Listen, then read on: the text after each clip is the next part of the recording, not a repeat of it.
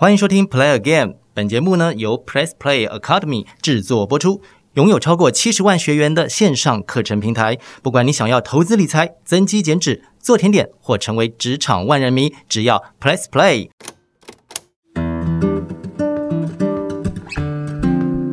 欢迎收听 Podcast Play Again，我是陈君昌。我是黄子佼，在我们的 podcast 里面呢，不断的跟大家分享音乐的故事。但今天我特别想要感谢曾经在我们青春时期带给台湾的音乐圈养分的一些节目跟前辈。呃，像我现在在做 Hashtag T Pop 节目，也是。呃，受到这些前辈的影响，我们是否可以为台湾流行音乐写下一些故事跟回忆？或许当下没有办法像全明星运动会有这么高的收视率，可是呢，五年、十年甚至二十年过去之后，当你要说，哎，我问你哦，当时二零二零、二零二一前后，台湾都在听什么？我就可以告诉你，请看 Hashtag T Pop 为大家做记录。时至今日，回想起来，在听歌的历程里面，台湾的电视史上真的也有很多好棒的这些呃主持人或者是制作人，也制作了当下最棒的音乐资讯的节目，带给我跟俊昌好多的养分。像焦哥所说的，当下我们就是打开电视，嗯每个礼拜来看，很嗯习以为常。可是经过了时间的累积，我们现在回头再看，真的是带给这个流行音乐，嗯或是整个我们台湾的传媒的脉络是非常非常重要的一些印记的。是，首先，一定要推我们好爱的小燕姐。小燕姐好奇怪哈，她其实不能说是真正的音乐圈的人，因为他不会创作，呃，歌声大家呃也是有目共睹。有特色啦！不要这样，他每一集都还要唱 ending 曲啊。但是他真的好爱唱歌哈，比如说那个朋友再见，嗯到后来的超级星期天有没有？呃呃，他那句怎么唱啊？跟哈林一起。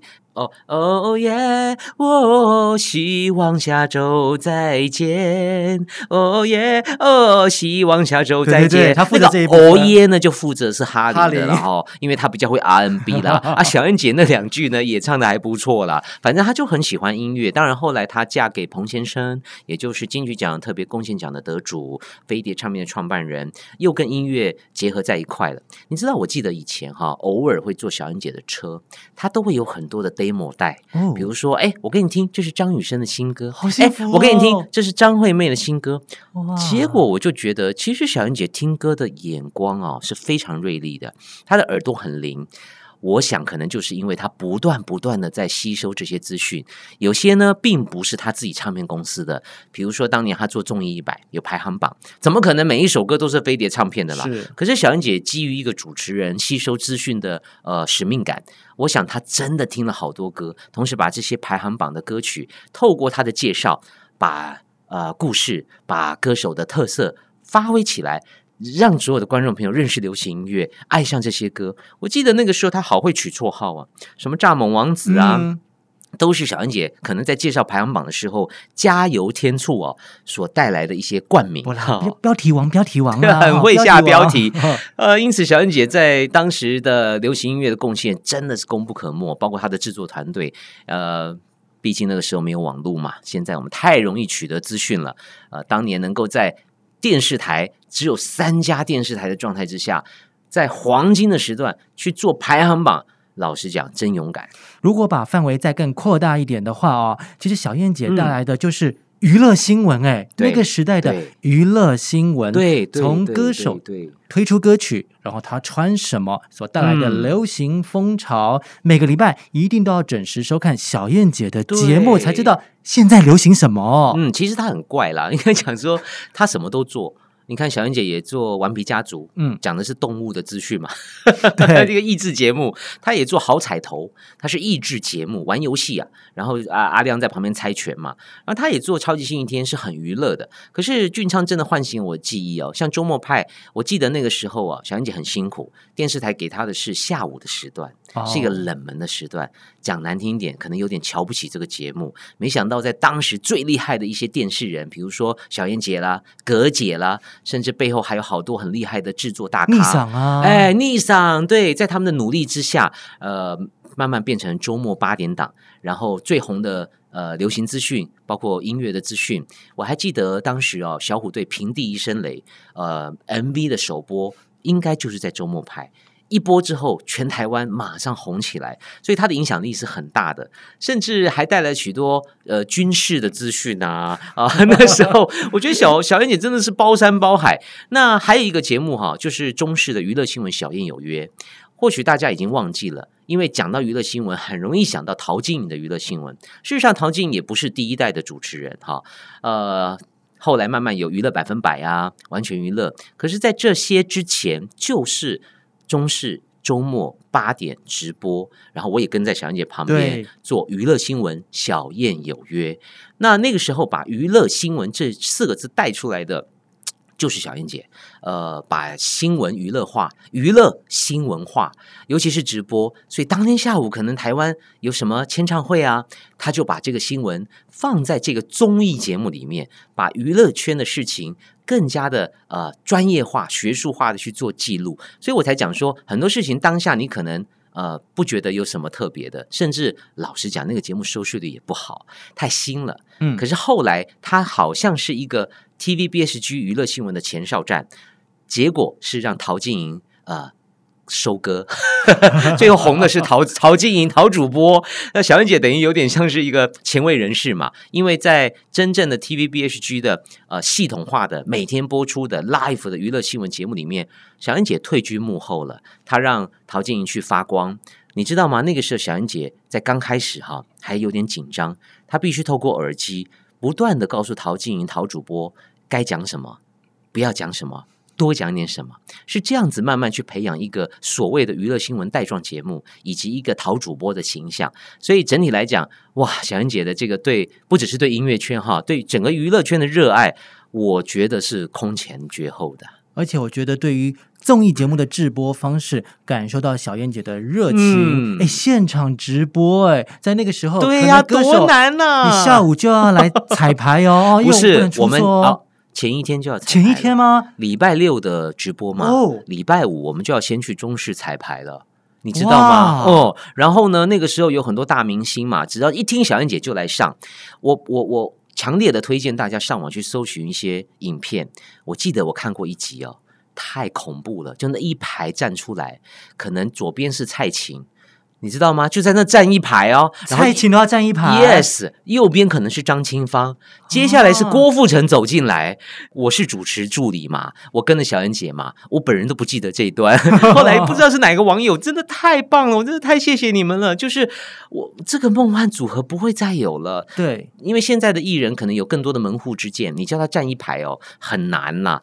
那个时候每一个都是咖，而且呢，大家可以玩在一起啊，我就觉得好怀念的时代。当然，那真的是因为小燕姐的金字招牌，所有的明星唱片公司都非常买单啊，就是要因为她的热情。对我印象有一集是。大年初一还是除夕耶？就是这个节目，小燕姐觉得要带着大家一起来过年。嗯，所以包括了电视台，当然也 support。你看那些导播呢，也都不能回家吃年夜饭了。对，但是郭富城也来跟你一起过年。我们在电视机前面看的就哦，好开心哦，是 life 完全情感共振，同一个时期感受到新年气氛。小燕姐在九零年代的时候就做这样子 live 直播的节目了。是的，除此之外，台湾的电视史上还有很多跟音乐有关系的。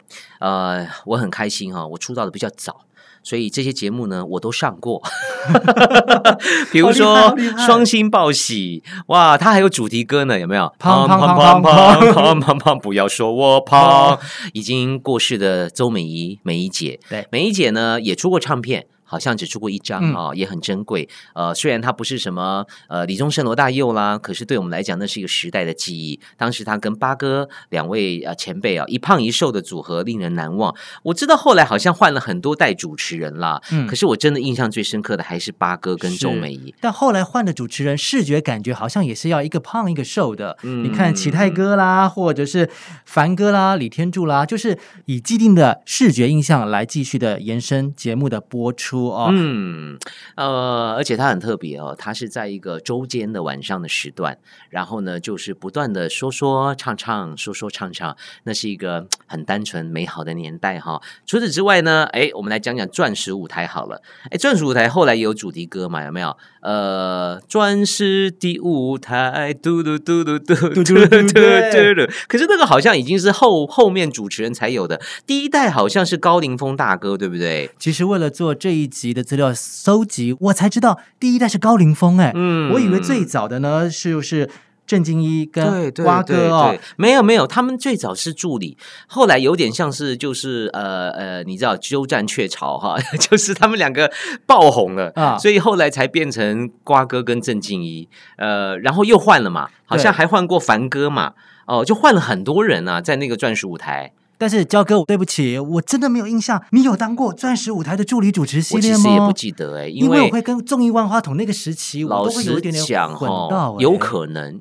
当时呃，中银万花筒跟钻石舞台都是呃王军大哥制作的，是所以我们好像两边跑来跑去。我不记得我有没有当过助理主持，这可能是网络的资料。嗯但是我记得我常常去演杨婆婆的短剧，因为后来 啊凡哥跟瓜哥呃也很红嘛，啊、一哥离开之后，凡哥呢打造了杨婆婆的这个造型的短剧系列，我常常去演，然后我自己在现场呢，呃也都笑得很开心，因为实在是太好玩了。那当然，他对音乐的贡献就是说，都有一个大开场，对，然后呢，就像双星报喜，所有的嘉宾排排站。啊分队，对，要不就是说高高低低像合唱团，然后主持人在前面啊，带着大家唱主题曲，接着就捉对厮杀啊，你出来聊聊天，哎，你是来打书的呀，还是来打歌的呀？然后唱个什么歌？我在那里也留下了很多单歌啊、哎 就在那里唱歌这样。而且我必须讲，那个时代的艺人或是歌手真是实力派，我们都没有带 ear monitor 好吗？对，聊着聊着啊，那你要唱什么歌啊？就开始唱了。现场乐队伴奏哦，马上华师大乐队哦啊、然后包括管乐、弦乐就开始唱了，然后再加上几位主持人都是口若悬河、出口成章的。那个时代就是说有点一家亲，而且每一个人都呃可以聊得很快乐，呃，不一定是一定要达到什么目的，可是对我来讲，那种人情味我到现在都非常难忘。我觉得对当时参加录影的歌手或是艺人也是一个极大的考验哦。我们这种无聊的观众哦，就最喜欢看就是说哦。黄子佼在前面唱歌，镜头后面有带到的朴学亮，他到底有没有在专心的听啊？或者是他到底是 因为是竞争对手 哦，有没有带点不开心的表情，或者是就是呆滞的时候？对对等于别人在唱歌的时候，对对你在后面也是要全程 hold 住那种舞台上的笑容。那个时代哈，我我我必须讲啊，也不是说呃非要强调一家亲，而是你不得不上这些节目。那个时候你只有三家电视台嘛，对你要打歌，你没有自媒体，你一定啊就是求爷爷告奶奶，甚至要付钱才上得了。嗯，有些比较呃新的歌手没有知名度，可能还要呃买个 MV 的播出权，付个几万块，才有机会接受瓜哥的访问。那在那一排里面呢，呃，也可能瓜哥就三五分钟把你打发走了哈。那比较大牌的就聊的比较久，这也是一个现象。是可是你不上不行，因为你呃当时没有打歌的原地，除非上广播嘛。可是上电视是更直接，尤其这些节目啊都很红，主持人很大牌。呃，说真的哈，呃，我我我常常会开玩笑，那个时候唱唱唱歌的歌手们，你大概只要上一个瓜哥的节目，一个飞哥的节目，一个小燕姐的节目，你就红了。礼拜一大家唱片行开门就去买你的专辑喽。然后在如果你也上了双星报喜哦，那可能就更红。呃，基本上跑了这几个通告呢，全台湾大概就认识你了。所以你说不去上行吗？然后你你你 你知道吗？我脑中还有一些很荒谬的画面。嗯，那个时代呢，没有提字机，没有大的那种 LED 的荧幕。没有大的那种很薄的，比如说电浆电视，到后来的 OLED 的电视，所以呢，所有的歌词全部是用一张一张的白报纸，工作人员跪在地上写出来的。传说中的大字 That's 报 right。当我们在前面唱歌的时候，因为有些哈不是我们不背歌词，是会改歌词，故意唱一些歪歌嘛，就是哦，配合呃主题，他们有对对对对对。然后呢，呃，观众看不到的另外一面啊啊，就是工作人员。一张一张的大字报在那里翻啊，然后急得要死啊，满地都是白纸啊，然后那边还在跪着写，因为忽然间瓜哥可能又改歌了，所以那边要赶快写一个另外一首歌的歌词。请问怎么找？Google 找歌词吗？找不到啊，所以就得用口述的。口述都 对，，可能宣传人员要在旁边拿着那个卡带念给那个电视制作单位的人听，所以你知道我们在台上是嘻嘻哈哈，其实场外是乱七八糟，然后满地的纸，真是怀念。现在好 easy 哦，现在连国父纪念馆那个金钟奖都有提字机嘛，你只要看那个，比如说主持人啊、脱口秀啊、颁奖人啊，往上看哈，你就啊知道他在看那个提字机哈。以前呢都得用人工的，这也是一个非常非常特别的回忆跟场面呢。那讲到了这些电视综艺节目带给我们音乐的养分，当然大部分的时间都会在周末，这是娱乐消遣的时间。可是飞哥的《欢乐一百点》这绝对是个奇葩吧？真的也不是小周末的礼拜三，就是礼拜四哦。这个日期也选的很微妙，可是。一到礼拜四，真的家家户户大概好像是九点还是九点半，你就会等在电视机前面来看看，也是一字排开的大开场，还有再来的说说唱唱歌中剧，这每个礼拜必看的。对，在一开端的时候呢，会有一段流行四书转。呃，在网络上，我记得，呃，我也看过一段影片，也是跟我有关系的。因为事实上，哈，我上过很多节目嘛，也也主持了不少，嗯我真的不记得。好像有一集是我跟张雨生吧，我们两个就是在流行四书转，呃，其中的一段。呃，合唱了一段什么歌我忘了，但是就是好玩的在于说它是一个 non stop 的进行。我记得去录这个节目压力是非常大的。怎么说呢？因为流行四十五转，第一个每个人要唱一些当时红的歌，但不一定是自己的，所以你要背歌词嘛，哈，或者要看大字报，很忙哈。第二个，因为是所谓的四十五转，它是变快的。假设本来是三十三转，调成四十五转，大家就知道唱片会发生一个变奏的问题。那么为了让组曲更轻快，当时就设计了一个这样的单元，所有的歌就算是一个极慢的，比如说一场游戏一场梦，到了飞哥的节目就得变快。好，然后呢，再来是 non stop，什么意思呢？比如说第一个是陈俊昌唱，唱完之后呢，你得介绍，接下来让我们欢迎林慧萍带来的《我的未来不是梦》，然后老师就继续哦，然后林慧萍唱完是接下来我们来欢迎黄子佼带来的我的呃，就是说呃这个一场游戏一场梦，就这样一直唱下去。请问中间如果有人唱错怎么办？我刚刚想到，不单单是唱错，万一林慧萍介绍你比较顿得的时候，哎怎么办你要唱第一句的时候，他还在办欢迎黄子佼对对对，可能间奏已经结束，他还没讲完，对不对后面？的林嘉庆先生会气死哎、他是现场乐队伴奏的呢。所以当时我我我觉得那是一个很考验艺人能力的一个舞台。你不但要能唱，头脑还要清楚，唱完之后还得介绍下一个人，名字不能讲错。嗯，然后 non stop 的完成一段录影之后，我们才欢迎节目主持人张飞飞飞哥才出来，出来对吧？所以呢，呃，如果唱错了，maybe 就要 NG 了。如果你走音了，假设制作人没有喊卡，你就很丢脸了，因为前后都唱的很好。可是这就是硬底子真功夫。那那段节目出来，呃，播出之后。可能你也很快就会走红了，因为你的实力就马上被看见了嘛。那么在唱完之后跟飞哥聊天也是大家很期待的，因为飞哥会一个一个点名，哎哎，娇娇你干什么呀？嗨，我出书啊、o k 来打书啊，嗯那就讲一下啊、然后加一个每一个访谈都很有趣。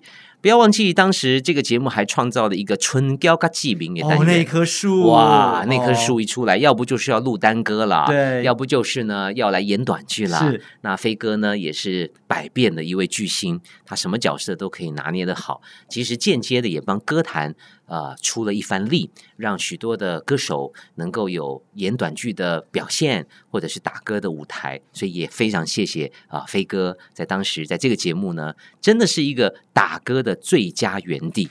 焦哥提到了所谓的单歌，在那个时候没有什么音乐频道，没有什么 YouTube，一个歌手可以完整的在电视台唱完一首歌，这就是你的实力，还有你的知名度，让电视台愿意把这个空间让给你。我还记得，就是这个节目有白汝山导播的单歌时间，由他为你亲自指导设计场景的那个单歌，是多少的天王天后梦寐以求的那个可能宝贵的三分钟时间。。对，尤其在那个没有 MV 的时代，在摄影棚里面被导播这样子打造一首歌，其实它就是另类的 MV 啦。对对对导播的运运镜啊、灯光啦、甚至道具啊，呃，一气呵成啊，不像是 MV，你可能拍一整天慢慢去剪嘛。是可是，在摄影棚呢，嗯，宝贵的时间，大家全神贯注去录一首歌。呃，现在的摄影棚啊，或许大家有机会去参观的话，还会发现说，哦，一二三四五六七有那么多摄影机哈。像之前华师五十周年特别节目，我跟亮哥、兰姐就回娘家啊、奶哥在访问我们之前，兰姐就在那里数，哇，现在摄影棚有那么多摄影机啊！以前我们大概就三三机作作业业，还是可以拍的非常的花俏。当然了，回头来说啦，呃，假设你不是天王天后，你也可以付钱来买一个单歌啦，就是为了打歌哈，为了被这个综艺节目呃播放你的作品，呃，买买花钱也是有的。说穿了，这就是最早的业配 了，这就是最早的置入了。也不是说每一个歌手都有机会被拍单歌，呃，花点钱也是一种方式啦啊。当然，欢乐一百点后来也换了很多不同的主持人，呃，也不是只有这些节目。台湾其实有很多的综艺节目都在服务音乐圈，未必要玩游戏，呃，未必要干什么奇怪的 单元环节搞笑，呃，就是好好的呃唱唱歌，呃演演短剧，呃，主要是彰显这些歌手的魅力哈。是不过有些节目呢，确实比较复杂了，就要开始玩点游戏，玩一点梗了。它一方面要告诉你最新的排行榜，但一方面歌手又可以跟歌迷在现场互动、玩游戏，嗯创造了极高的收视，就是金曲龙虎榜。对哇！你要每个礼拜捡了《民生报》的那个投票单，期待着在下个礼拜你所支持的歌手会不会在爆榜的那个名次当中上上下下。可是瓜哥访问这些明星的时候，又跳脱出了制式的访问，这样子一些互动的环节。很有意思，很多的影片被留下来的时候，到现在我们回去 YouTube 上面看，都还是津津乐道的。，对，金曲龙虎榜呢跟民生报合作真的很强，因为它等于有一个很大的媒体哦在 support 它。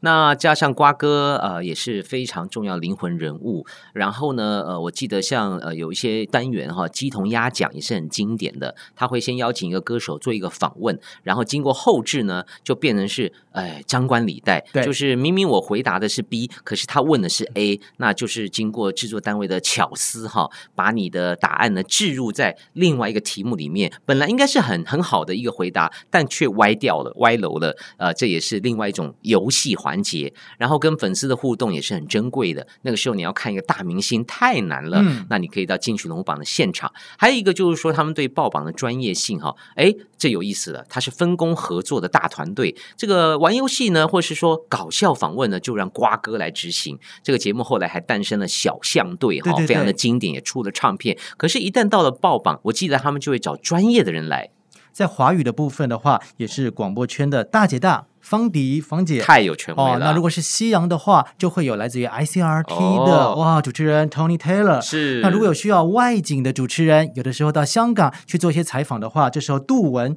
或是胡佩莲也都会出现了。嗯对对对，等于是大家分工合作，为歌坛服务，绝对是台湾的电视史上很重要的一个音乐节目哈。刚刚我们也提到了很多综艺节目呢，还有主题歌呢，像《钻石舞台》。哎，你有没有想到什么综艺节目有主题歌的？当然还是回到我们很爱的小燕姐那个周末派啊，清凉有劲，周末派哦，这是哈林哥所创作的主题的单曲。其实金曲龙虎榜也有主题曲哦我只记得它有那个开场的旋律，可是呢，就这样子，YouTube 就会帮你自动演算嘛，会帮你推到可能他们的第一集播出的时候，原来是黄大炜老师有写了啊金曲龙虎榜主题歌，是哦，而且还不记得哎。写了中文版跟英文版本呢。哦 OK，因为周末派我是印象蛮深刻的。早期呢，周末派没有主题歌的时候啊，他是用这个德国的电子音乐团体的音乐来作为片头。然后我记得当时的很多呃 B 版的录音带会出那种影视主题歌的大全集嘛，还有广告歌的对，什么广告歌、什么电影歌、什么综艺节目，当时我就去买来听了。这样，因为周末派那个音乐好棒、好前卫哦。后来就有了呃哈林哥的 rap，哇，这算是饶舌界的这个这个大前辈哈、也收录在他自己的专辑哈、呃，然后呢，我还记得好彩头也有主题歌，哦初一十五次翁来，你记得吗？没有哎、所以我刚刚非常的惊讶，都敲到桌好子了像是曹兰唱，好像是曹兰唱的，哦然后是柴智屏制作人呃填词的。柴姐自己写的、对，其实兰姐哦，那个时候因为从综艺跨足到唱片圈，她的专辑里面都有无数的。综艺节目的主题曲，像呃什么呃顽皮的家族，顽皮家族也有。啊呃，简单讲就是跨界斜杠。当时他所主持的节目、参与的节目、幕后的制作单位，呃，也帮他出钱做唱片，所以呢，肥水不落外人田。因此呢，他参与的节目的主题歌一定是他自己唱，然后放在自己的专辑里面。面对，所以那个时候也形成了一个现象，就是说，你回头去听潮兰的专辑，你就发现里面好多歌都是当时的，不一定是音乐节目啦，综艺节目的主题歌。还有一个人也很特别，就是曹启泰。启泰哥呢，也是一个 不太适合唱歌的人。他曾经在一一个滚石的合合集有一首单曲啊哎，，他就用那一首歌曲号称自己是滚石歌手。哎呦，谢谢你哦哎，那还不是靠陈升 他的好朋友，他们是妈吉的哈。那可是我记得当年启泰哥呃在台视有个节目叫《周日发》，他也唱了一首主题歌。印象中没有发行，哈、不像哈林哥的就有发行，曹兰的有发行是。我我印象应该是这样唱的，好像是你也想发，他也想发，周日发。哎有有有有有有，就就是 有点念，有点唱呀。呃，当然这是我们的时代，或许在我爸爸妈妈或是叔叔阿姨的年代，还有更早的综艺节目主题曲。各位如果有印象的话，赶快去把它们找回来，这都是我们台湾电视史很棒的回忆哈。好，讲完了电视，我们要讲。在音乐圈推波助澜，最重要的是电台。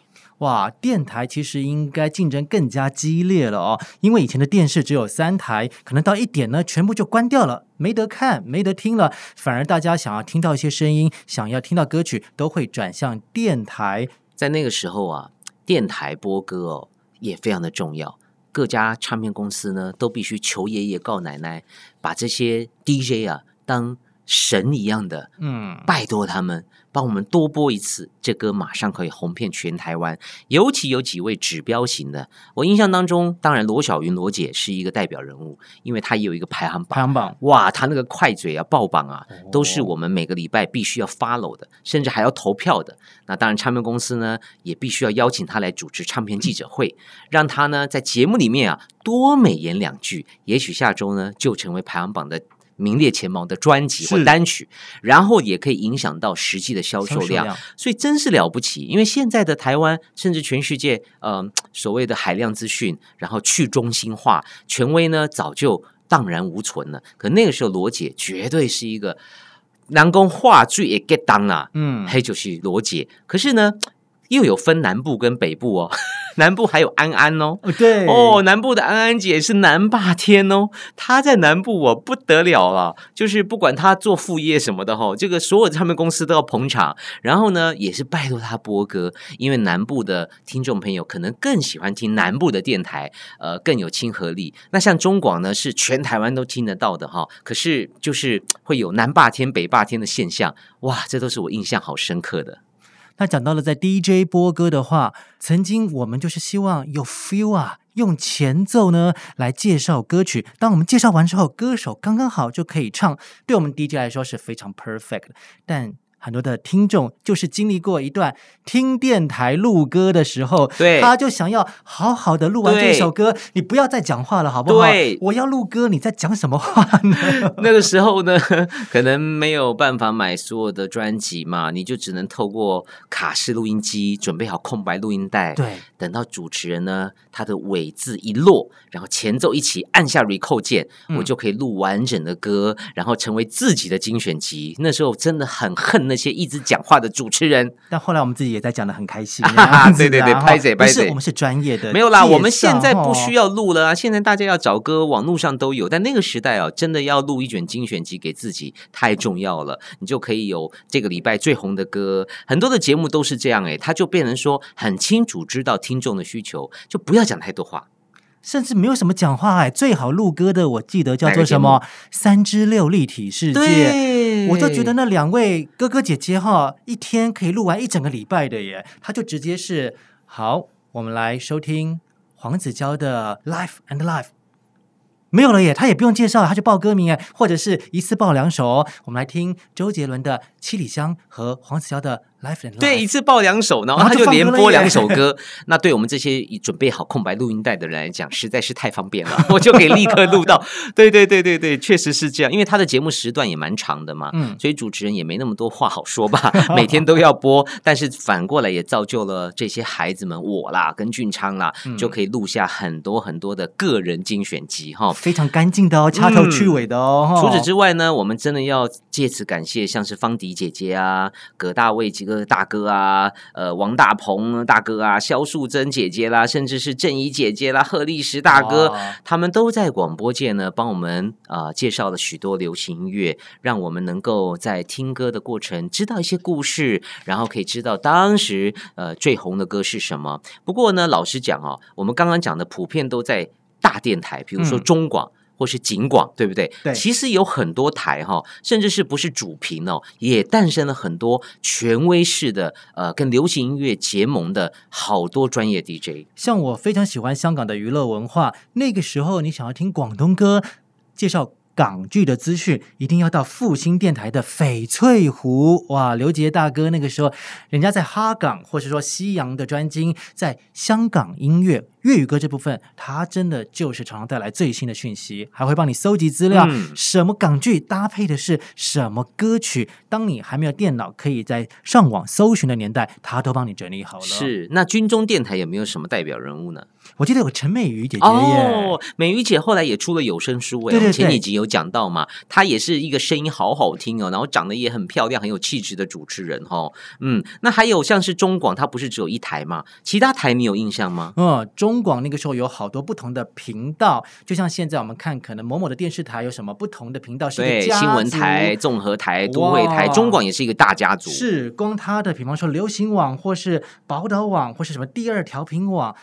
每一条线都有好厉害的前辈在那边，石原娜姐姐怎么能够忘记他呢？还有黄河西大哥，哇，这也是我印象深刻的，在第二调频广播网当中他们的节目。是的，然后呢？刚刚提到景广，其实我觉得蛮有趣的。景广其实最主要的目的是在帮大家呃整理路况嘛。可是因为他在过程呢，也不可能有这么多路况，也需要播歌嘛，甚至跟听众互动。所以除了刚刚的方迪姐姐之外，其实也有好多主持人，我也好难忘哦。像是后来跳槽到飞碟的光宇哦，其实在那个时候他是跟唐桃一起主持的，就两个小屁孩哦在那里斗嘴，好红哦。就明明是一个所谓的交通专业频。到，可是却诞生了两位人气 DJ，我觉得那也是一个很特别的案例哦。但话说这么多的哥哥姐姐，焦哥，你要问我的话，我当然印象还最深刻的就是罗小云罗姐了，因为我参加过知音时间 DJ 比赛，我拿到了第一名，真的假的？那评审是他吗？好像是他们的团队耶。哦，那第一名有什么福利呢？就可以上来台北领奖，领到一张奖状之后就回去啊。没有接他的棒，然后帮他这个主持哦，或是什么小单元什么。我曾经可以在非常宝贵的中广流行网的时间当中，那时候是自己在家里录了那个。参赛带嘛啊，哇！中广流行网那么宝贵的时段，对，它可以播放我的参赛带带子，大概有十分钟，这很感动哎，因为那时候中广就是一个怪兽权威啊，是。哇，你真厉害，你竟然还参加过知音时间的比赛，我有来上台北领奖哦，我是冠军，有有，我看到照片，最大张的，感动感动。好了，以上这些 DJ，非常的感谢你们在台湾的流行音乐史上啊，带给我们这么多的资讯啊，其实要讲真讲不。玩哈，像像景广还有凌晨啊，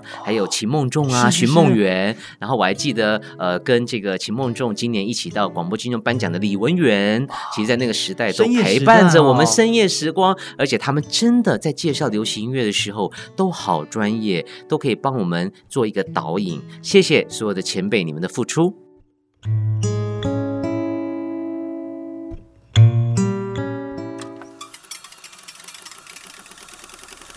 除了透过了电视节目，还有广播节目可以吸收音乐养分。逛逛唱片行，我们也可以挖到许多的宝，听见许多新音乐的时刻。我们继续的在节目的第二个阶段，焦哥和我带着大家去逛唱片行。今天很妙的是，开出来的名单，对。我们要来去桃园逛一圈。对，刚好呢，如果你住在桃园，或是有机会去桃园，你可以一次逛两家哈。嗯好，那我先来讲我的是张大涛二手黑胶。我认识他的名字呢，是因为成品音乐馆进了他的货，我就发现说，诶，张大涛的二手西洋黑胶很多，而且价钱很公道，并且都洗得很干净。最大的特色是，他都会帮你注记说它是 A 还是 A 减还是 B，对它的品质。再来，他还会有一张小的影印纸，会告诉你说这张唱片的背景，这个团的背景。我觉得这是非常非常大的福利哈。因此，我就产生了好奇，就到桃园去他的本店。哇，没想到它像是一个仓库一样，整理的非常的干净，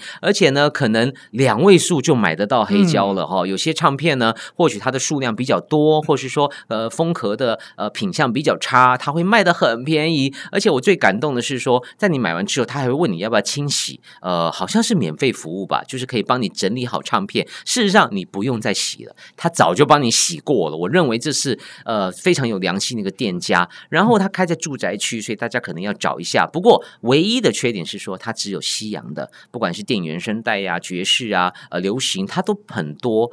可是他就不卖国语跟粤语跟日本的，很奇怪。我记得之前徐伟宁开始进入黑胶世界，他也你又推了，徐伟宁，不是不是，他自己这掉进来的，哎不是我，不是我 哦，但他知道我喜欢黑胶嘛，他就问我说，如果我要买唱片去哪里？我也是推荐他去张大涛，呃，那里确实有很多品相，有机会大家去逛一下哦。我第一次去到张大涛的时候，吓了一跳，真的就是铁皮屋哎，好像去到就是仓库啊，warehouse 是 warehouse 对，西方的感觉嘛，很酷啊。但他后来搬家了，对他搬到另外一个住宅区呢对，好舒服哦，有冷，气，但还是很挑高，就还是有那种仓库的感有觉。沙发，有是的百万的音响来没错，它也有一些。耳机可以让你使用，所以那里是一个非常舒服的环境。当然，我讲比较可惜的只有西洋唱片啦。嗯，另外我们来到桃园逛的唱片行呢，叫做奋死唱片哇，行。有够难停车的那里。哎，我正要说，其实它最吸引我的一个亮点是，我好惊讶的是，在那个火车站前的商对圈，对对它其实它的啊、消费的模式已经不一样了。以前我们学生时代可能觉得火车站前面会有好几家的唱片行哦，但现在整个商圈的转换之后，还是有这家唱片行，就像它的名称一样，还努力的在奋斗着，真的，而且在一个很奇妙的商业大楼的二楼，对哦，不太好找。那么一开门推进去的时候，那闪烁的霓虹灯管呢，应该就是非常非常吸引你的视觉。那讲到它的音乐类型的话，也是华语的独立音乐比较多，嗯再加上的话，就是老板对于某一个路线的日文片。好像也很有研究，常常会从日本也带回一些二手的黑胶，在这边呢有详细的介绍跟解说。呃，我比较喜欢的是在后半段，它其实有特别哦规划出一个可以喝咖啡、可以听音乐，让你好好享受音乐放松的部分。在他的书架上面呢，有很多的音乐书籍，代表老板呢也是爱乐之人，有上面有你的书，他们真的是爱乐之人。对对对，我知道，我去过了，然后也签名了。嗯呃，确实老板是性情中人哈，呃，他也办了很多活动嘛。对，像是在世界唱片行日的时候呢，有一天我就刚好下班了，呃，我第一次去。